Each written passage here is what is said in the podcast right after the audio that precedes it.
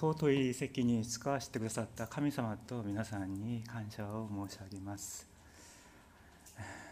私は以前あの関西ので少し働きをしたことがあるんですね。あのここにも関西でこっちにあの引っ越しなさった方々もいらっしゃるかと思うんですけども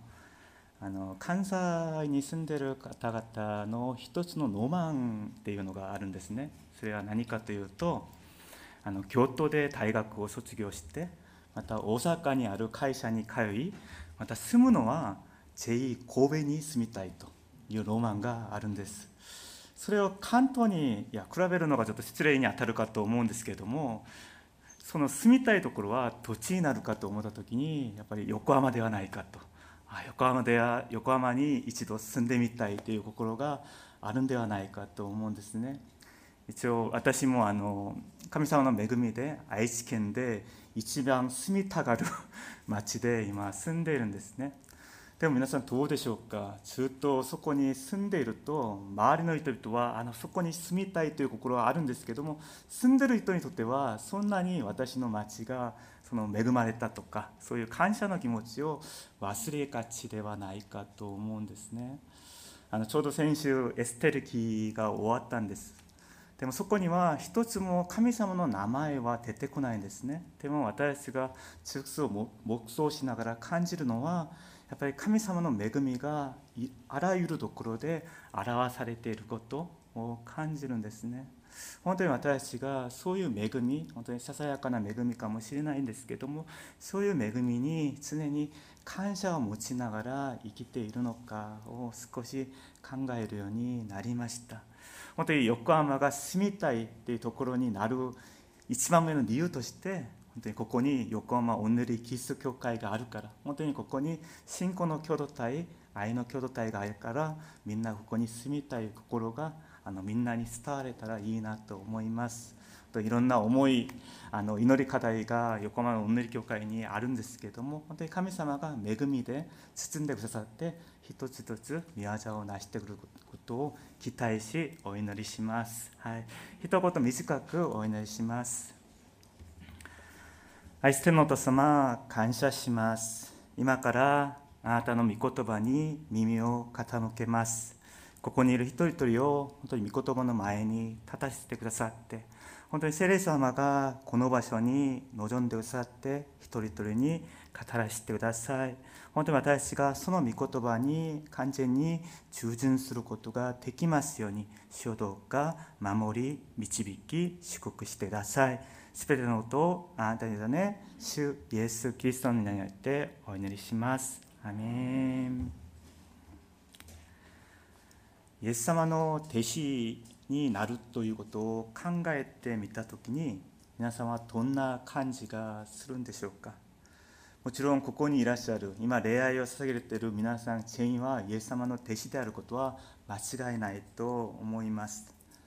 でもただ私たちがクリスチャンというこの事実から離れてみて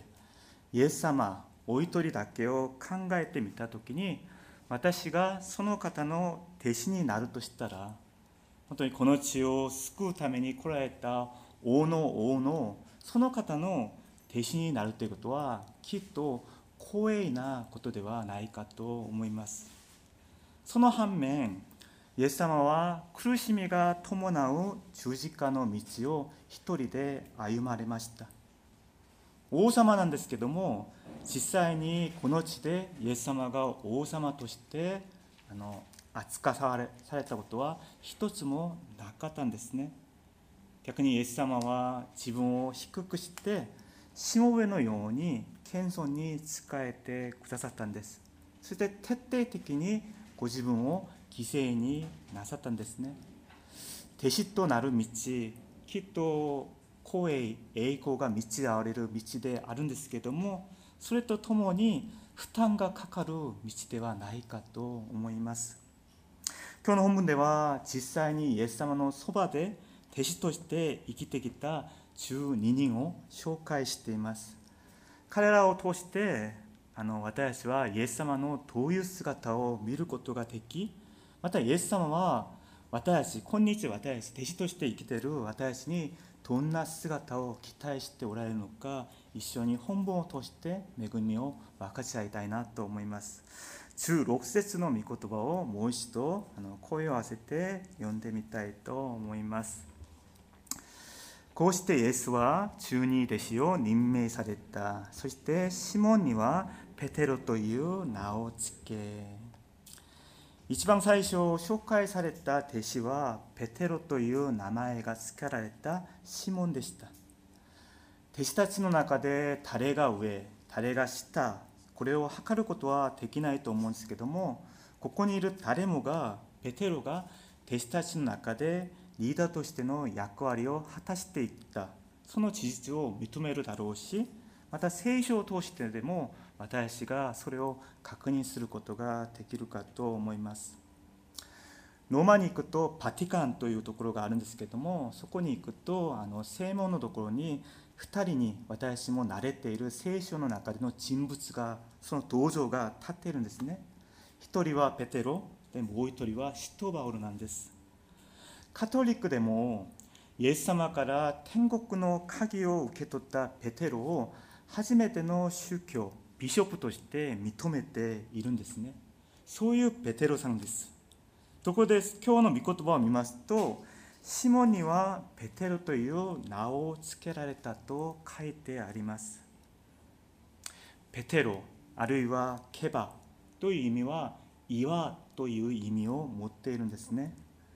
イエス様はなぜシモンに岩という意味を持った名前を付け加えてくださったんでしょうか。まず岩と思思った時に皆さんどういうイメージがするんでしょうか。揺るがされないまた硬いイメージがあるんですねいくら強い風が降ってきてもまた散々の雨が注がれても岩はいつもその場で固く立っていますさあそしたらイエス様はペテロを初めて見た時に彼の言葉やまた彼の行動を見てあそれは嫌なんだと思ってこういうこういうふうに名前を付けてくださったんでしょうか皆さんもご存知かのようにペテロは事実岩とは正反対の人物だったとも言えるかと思います。彼は言葉より行動が先に出やすかったし深く考えずに感情的に話すスタイルでもあったんです。もちろんイエス様の前で彼は偉大な告白を残すんですね。主はキリストであり生きている神様の息子ですと。このような偉大な告白を残した彼ですけどもその場面のすぐ彼はイエス・キリストの十字架の死を否定することによってサタンとも指摘されたことがありました。イエス様が歩い水の上を歩いておられた時にペテロもあ私も水の上を歩きたいと思ってイエス様にお願いをするんですね。それでイエス様が来なさいと言った時におっしゃった時に彼も信仰を持って道の上を歩いたもののすぐ恐れに捕らえられて道に溺れることもありました。そして何よりイエス様が十字架の上で死なれる前私は絶対にイエス様を裏切ることはしないんだと確信し告白し宣言した彼にもかかわらずペテロは3回もイエス様を否定しました。こういったペテロの姿を見て誰が岩というイメージを思い浮かぶんでしょうか。でもイエス様はペテロに岩という名前を付けて彼を信じてあげたんですね。今日初めてのポイントですけどもイエス様は弟子たちを信じてあげたんです。イエス様は私たちを信じてくださったんですね。信じれるような何かがあるからではなくて信じれるような状況環境が 整えられて信じたことではなくてただ信じてくださったんです。イエス様がご覧になったのはペテロの過去ではなくつまり不安定で状況と環境によって揺れやすい口先では信仰を告白しながらも信仰とは離れた生活をしたシモンの姿ではなくて弱いんですけどもまた足りないんですけどもただ信仰だけを握って最後まで弟子の道を全うしたペテロペテロの姿を期待してその信頼を失わなかったんではないでしょうか。そうしたら何が起こったんですか？ペテロが自分が罪人であることを主の前に正直悔い改め復活のイエス様と出会って精霊を体験することによって多くの人々にイエス様を伝える証しする尊い道具として用いられるようになったんですね。本当に名前通り岩のような彼の信仰がその人生を通して多くの人々がペテロを通してイエス様と出会いまた多くの人々にイエス・キリストの良い影響力を及ぼすようになったんではないでしょうか。皆さんそうなんです。イエス様は皆さんの過去の姿を重要とは思ってないかもしれません。過去の人に見せたくない恥ずかしい姿はもちろん。逆に皆さんが人前で誇りと思ったこと。また皆さんが持っている頼ったもの。それ様をそれ様もさえもイエス様は重要とは思ってないんです。イエス様は皆さんの未来をご覧になっておられ皆さんの可能性を見ておられる方だと思います。イエス様の弟子弟子になるってことは私の未来を明るく知ってくださる良い道また祝福道へ導いてくださるその神様に従っていくことだと思います。でもここで重要なことがあるんですね。あ神様が私の未来を見ていらっしゃるから私の可能性を見ていらっしゃるから今現在を軽く考えてはいけないということなんです。今私がどんな選択をするかまたその選択を信頼してどんな状況環境でも信仰を持って最善を尽くすかによって明るい未来につながれる通路になるんではないかと思います。この世で流れる言葉で「 No pain no gain」苦しみなしに実はないという言葉があるんですね。もちろん私の救いが自分の努力やまた意志とは関係なく神様の恵みで与えられるものだと思います。でもその恵みを知っている人だったらまたその恵みの中で生きている人だったら今現在今この時間をどういうふうに過ごすかどんな選択をしなければならないかをよく分かっている人ではないかと思うんですね。時には私はこの世の中で選択を失敗することもあり得ると思います。でもイエス様に向けての選択は絶対に失敗しないことを皆さんに願い求めます。その選択を失敗しますとこの世の全てを得たとしても全てを失うことになるからなんですね。でも世の選択を失敗してもイエス様の向けてのその選択を成功すれば皆さんを全部を得たような人生を過ごすことができるからなんです。イエス様に向けての信仰に関しては岩になることを主の皆によって祝福します。絶対に揺るがされないどんな誘惑攻撃も打ち勝つ本当に硬い岩になることを祝福します。その岩は結局何でしょうか？まさにこの約束の御言葉なんですね。永遠に変わらない。私の人生の基準となる。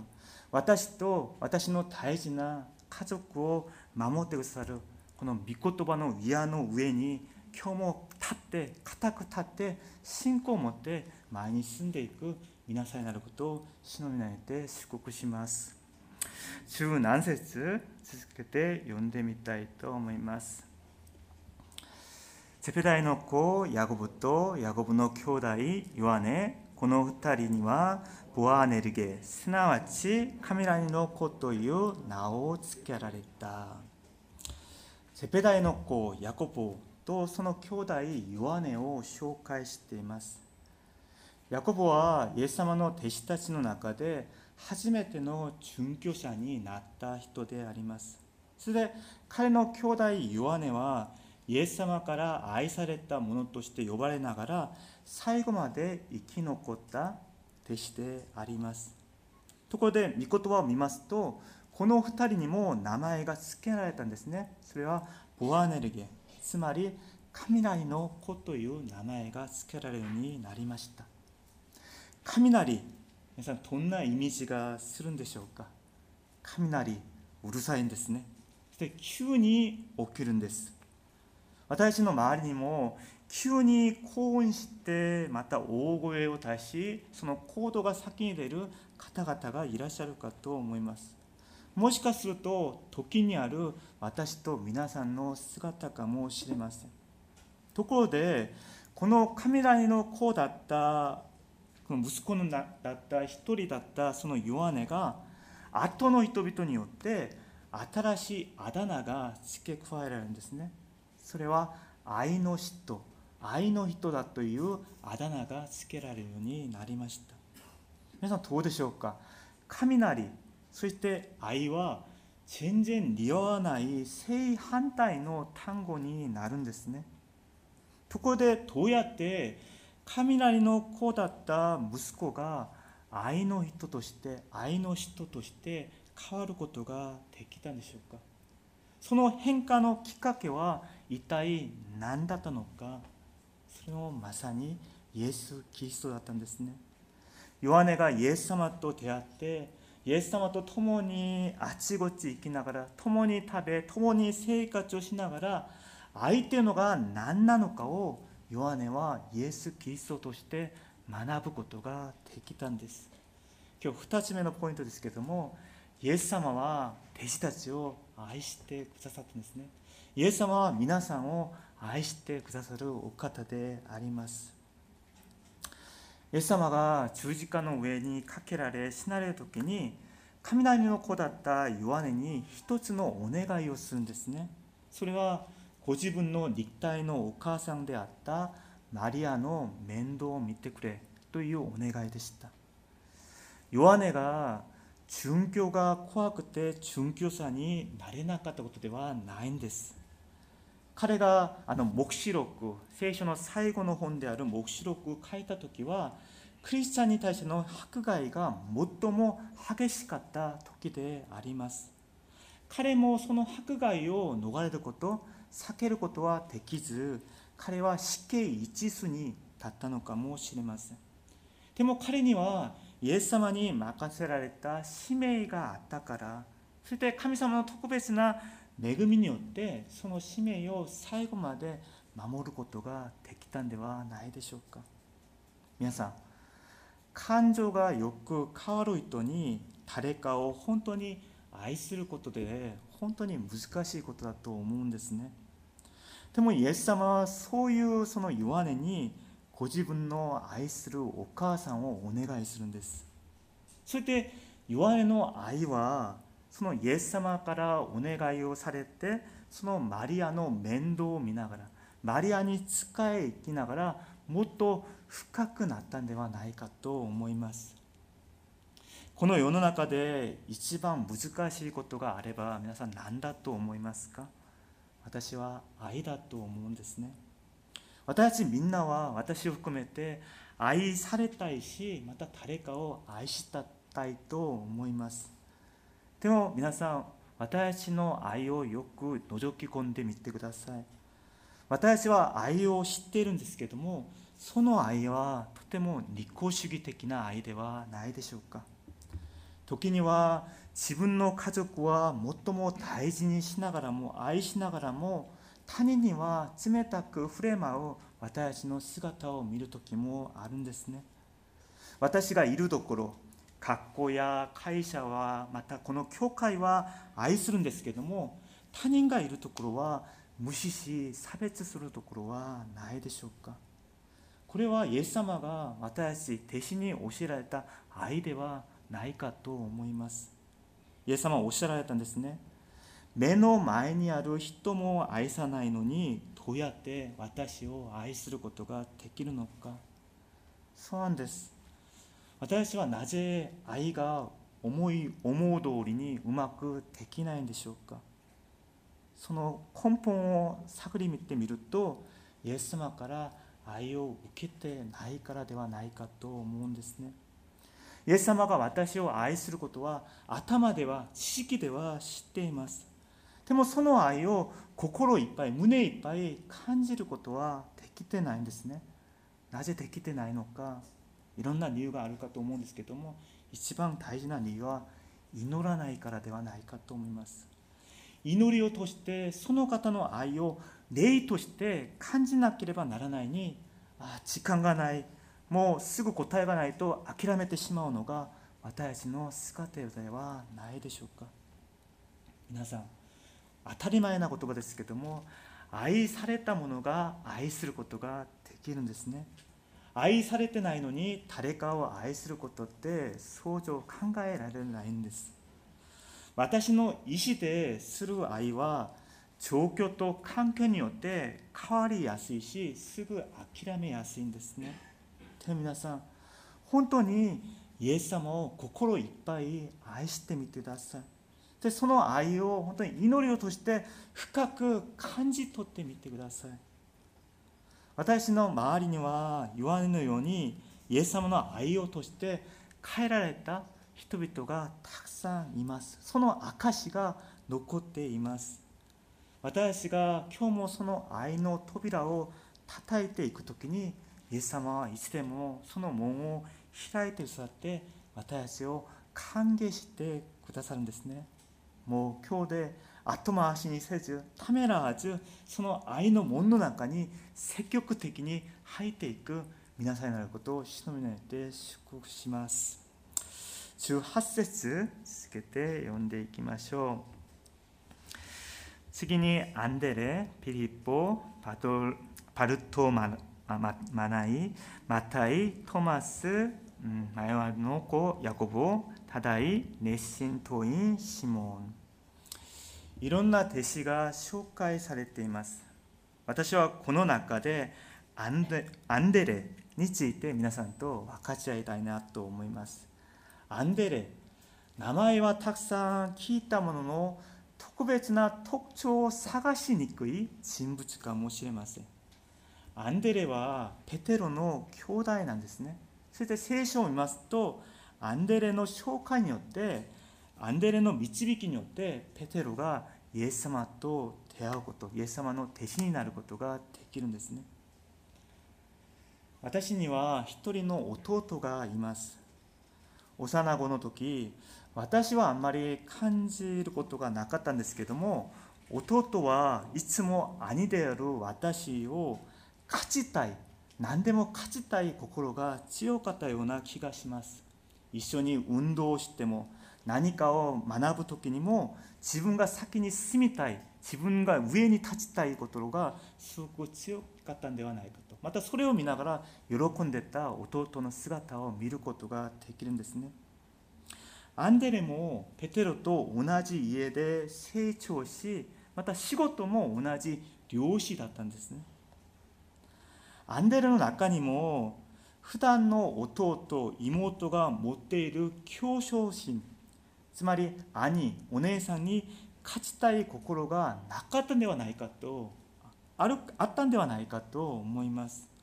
でもそういったアンデレですけども後で自分のお兄さんであるペテロをイエス様に導いていきます。皆さん誰かを教会に恋愛に導くことってなかなか難しいことなんですね。特に自分の一番近くにいる人家族を伝道することって最も難しいことではないでしょうか。目に見えない祈りと苦労があったかと思います。でも時間が経ってそうやって導かれた人が信仰を持つようになりまた信仰が成長し成熟して教会で影響力ある責任座ってる立ってる時に見た時にそれを妬む人々も出てくるんです。その中には私があなたより上なのに私があなたを導いてあげたのにっていう人間的な心があるからだと思うんですね。アンデルの中にももしかしたらこういった心はなかったのか。自分の兄をイエス様に導いてあげました。本当に弱々しい足りないことがたくさんある兄なんです。アンデレは弟としてそれを誰よりもよく知ってたと思うんですね。ところでそういった兄がイエス様の弟子たちの中で一番リーダーとして立つようになりまた弟子たちを導く姿を横で見ながらアンデレがその兄を見て妬んだり嫉妬感を持ったりそのリーダーの権威に不従順したというその事実は聖書には書いてないんですね。聖書には表されてないんですけども私が思うのには誰よりもその兄であるペテロのために祈って祈ってあげたと思うし彼の弱さ足りなさを自分が持っているもので補ってあげたんではないかと思います。アンデレは自分ができること最善を尽くしてイエス様に仕え生きながらイエス様の弟子たちの中でリードと立っていたペテロに仕えていたんではないかと思います。これがまさにイエス様が私に教えてくださったリーダーシップではないかと思うんですね。私がリーダーだと言って他人の上に人々の上に立っていて収めつけようとすることではなくて自分を低くしてしもべのように謙遜に仕えてくださった。また自分を徹底的に犠牲になさったこと。その模範を見せてくださった教えてくださったがまさにイエス・キリストだったんですね。今日最後のポイントになるんですけどもイエス様は弟子たちに仕えてくださったんです。イエス様は私たちに仕えてくださっているんですね。私は教会で本当にペテロのような素晴らしいリーダーがたくさん立てられることを祝福します。でもペテロが立つためには必ずアンデレのように同僚者が必要なんですね。お互い上に立つために戦うことではなくて大声を出すことではなくてお互いを立て上げながらその足りなさを補ってあげながら共に働くことができるところがこの横浜おんぬりキリスト教会になることを主の皆によって祝福します。西山先生とまた長老を含めたリーダーシップが皆さんにアンドレのような役割を知ってくださることを期待します。また皆さんも誰かにとってアンドレのような役割を知ってあげてみることはどうでしょうか。それでこの横浜おんぬりキリスト教会はイエス様がリードと立ってくださって私みんながアンドレとなって主の夢を主のビジョンを共に夢見ながら前に進んでいく横浜おんぬりキリスト教会になることを主のめて祝福します。最後です。この19節読んでいきたいと思います。イスカリオテユダこのユダがイエスを裏切ったのである。よくすべての歴史は勝利者の歴史だと言います。勝利者が言うことなので勝利者が言う言うから失敗が全くなかったことではないんです。間違いもたくさんあるかと思います。でも多くの人とはそれを隠したいとまた表されたくないと思うんですね。イスカリオでユダヤもイエス様の弟子の中で入っていました。イエス様は彼にお金を預けたんです。教会にすれば会計のその仕事を任せて教会の運営やまた選挙費を担当するようにしてあげたんですね。皆さんよくお金は誰に任せることではないかと思います。本当に信頼できる人に正直ないと信じれる人にお金を任せるんですね。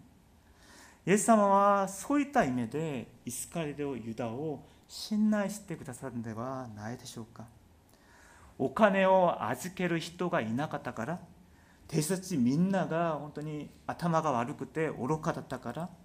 それでイスカリとユダに任せたことではないかと思います。お金だったら主税人であるマダイがその働きはもっとよくできたんではないでしょうか。マダイに任せばマダイは最後までその自分の仕事をちゃんと全うできたと思うんですね。でもイエス様がお金を預けたのはマタイではなくてイスカリオでユダだったんです。でも結果的にイスカリオでユダは自分に任せられた役割使命を最後まで全うすることができなかったんですね。信じてあげたのに信じた方を自分を信じた方を裏切ってしまったんです。私は聖書でいろいろ印象深い場面がたくさん出るんですけれどもイエス様がイスカレオでユダの足を洗う場面を自分の中で想像するんですね。イエス様はこれからご自分を裏切る人の人だからその足を洗わなかったりまた足を洗っても適当に洗ってあげたんでしょうか。私はそういうふうに思ってます本当に誰よりも心と思いを注いでイスカレオでユダの足をきれいに洗ってくださったと思います。なぜなんでしょうか？イエス様はご自分を裏切るものなんですけども彼を愛してくださり彼を信頼してあげることを最初から決めておいたからなんです。そうなんです。イエス様は皆さんの名前を今日も呼んでくださるんですね。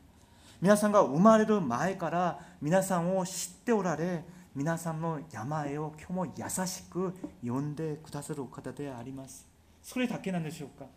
私があなたを本当に愛すると。私はあなたを愛すると今日も聖霊を通して私たちに見させてくださって教えてくださっています。でも私たちはそういったイエス様を裏切ってしまったんですね。数えられないほどこの方を裏切ってしまったしまた知らないふりを知ったこともたくさんあるかと思います。皆さん人だったらこういった自分を裏切った人ともう二度と関係を作ることは想像できません。もう二度と会うことすらないかもしれません。私は失敗したんです。でも失敗は失敗で終わらなかったんですね。なぜ？イエス様がおられたから。イエス様は私たちとは違ったから。イエス様はこの世の考えや価値観とは違ったから。罪人を救うためにご自分が十字架の上で犠牲をなさったお方です。そしてこの方は本当に私たちに向けての愛を最後の最後まで諦めなかったお方であります。ぜひこの方を見上げてほしいんですね。ぜひこの方に頼ってほしいんです。今日皆さん一人一人が唇としてこの方を皆を呼ぶ時にその愛をこの恋愛として告白し宣言する時に神様が皆さんの心の中に深く入ってくださるんですね。私の人生の誠の主人となってくださり私に愛を教えてくださっているんです。その時に恵みが私の人生を包んで恵みが私の人生を導いていくんではないでしょうか。今日もこの恵みの幕屋にとどまっていく皆さんになることを主のにて祝福します。御言葉をまとめたいと思います。皆さんどうでしょうか。イエス様の12人の弟子の名前が並べられているんですけどもこの組合この共同体はこの世では想像ができないありえない組合共同体だったんですね。不透明で本当にどどっちにどこに行くかわからないそういった共同体だったんではないでしょうか。特に弟子たちの中で取税人であるマタイまた熱心党員だったシモンはこの世だったら絶対に一つになれない組合だったんではないでしょうか。なぜ？一人はローマにローマのためローマのために自分の身を捧げて献身した人でありもう一人はそのローマに向き合って本当に自分の身を捧げ戦った一人であるからなんです。ところでびっくりするようなことが起こったんですね。絶対一つになれない人々がただ一つの匂で一つになりお互い愛し合いお互いのために使えるようになったんです。その匂となったのは何でしょうか？イエス・キリストですね。イエス・キリストの理由によって全て自分のプライドや自分の全てを主の十字架の前に下ろしてお互い愛し合いお互い許し合いお互い使えるようになったんです。私がいるこの横浜オンリーキリスト教会本当に申し訳ないんですけどもこの世だったら絶対に親しくなれにくそうな。もしかすると一度も会うことすらできなかったような人々が毎週ここに集まって恋愛をしてお互い死の中で交わりを持ってるんですね。理由はたった一つです。イエス・キリストなんです。イエス・キリストがここにいらっしゃるから私たちが本当に今日も笑顔で賛美を捧げまた主に礼愛をしてお互いのために祈り合い挨拶をするんですね。もちろん私には弱いところ足りないところがあるんです。でもイエス様だけを見上げながらお互いを祝福していく皆さんになることを主の目で祝福します。イエス様だけに頼っていく皆さんになることを祝福します。私にはこの目的使命が揺るがされてはいけないと思います。そのために今日も私にはイエス・キリストの十字架が必要なんですね。十字架の上で自分を犠牲し損する時にこの共同体は永遠に続けられることを信じます。そしてこの共同体はその十字架の苦しみを超えて復活なったイエス様と出会うようになることを信じます。今日もこの福音を皆さんの心の中で深く刻みながらまた生活の現場で実践しながら共に恋愛し続けていく横浜おぬり教会の皆さんのことを進めて祝福します。共にこの時間 お祈りしたいと思います。イエス・キリストが弟子たちに見せてくださったのはいろいろあるんですけども一番大事なのは十字架だったんですね。十字架でご自分を犠牲したこと損したこと弟子として生きている私たちにも十字架だけが必要ですね。まず私を損する時にまず私を犠牲する時にこの共同体がこの信仰の共同体がイエス様の愛にイエス様の恵みに包まれていくことを信じます。皆さんその十字架を私たちに見せてくださいと。またその十字架を刻みながら生きるようにしてくださいとこの時間共に祈っていきましょう。お祈りします。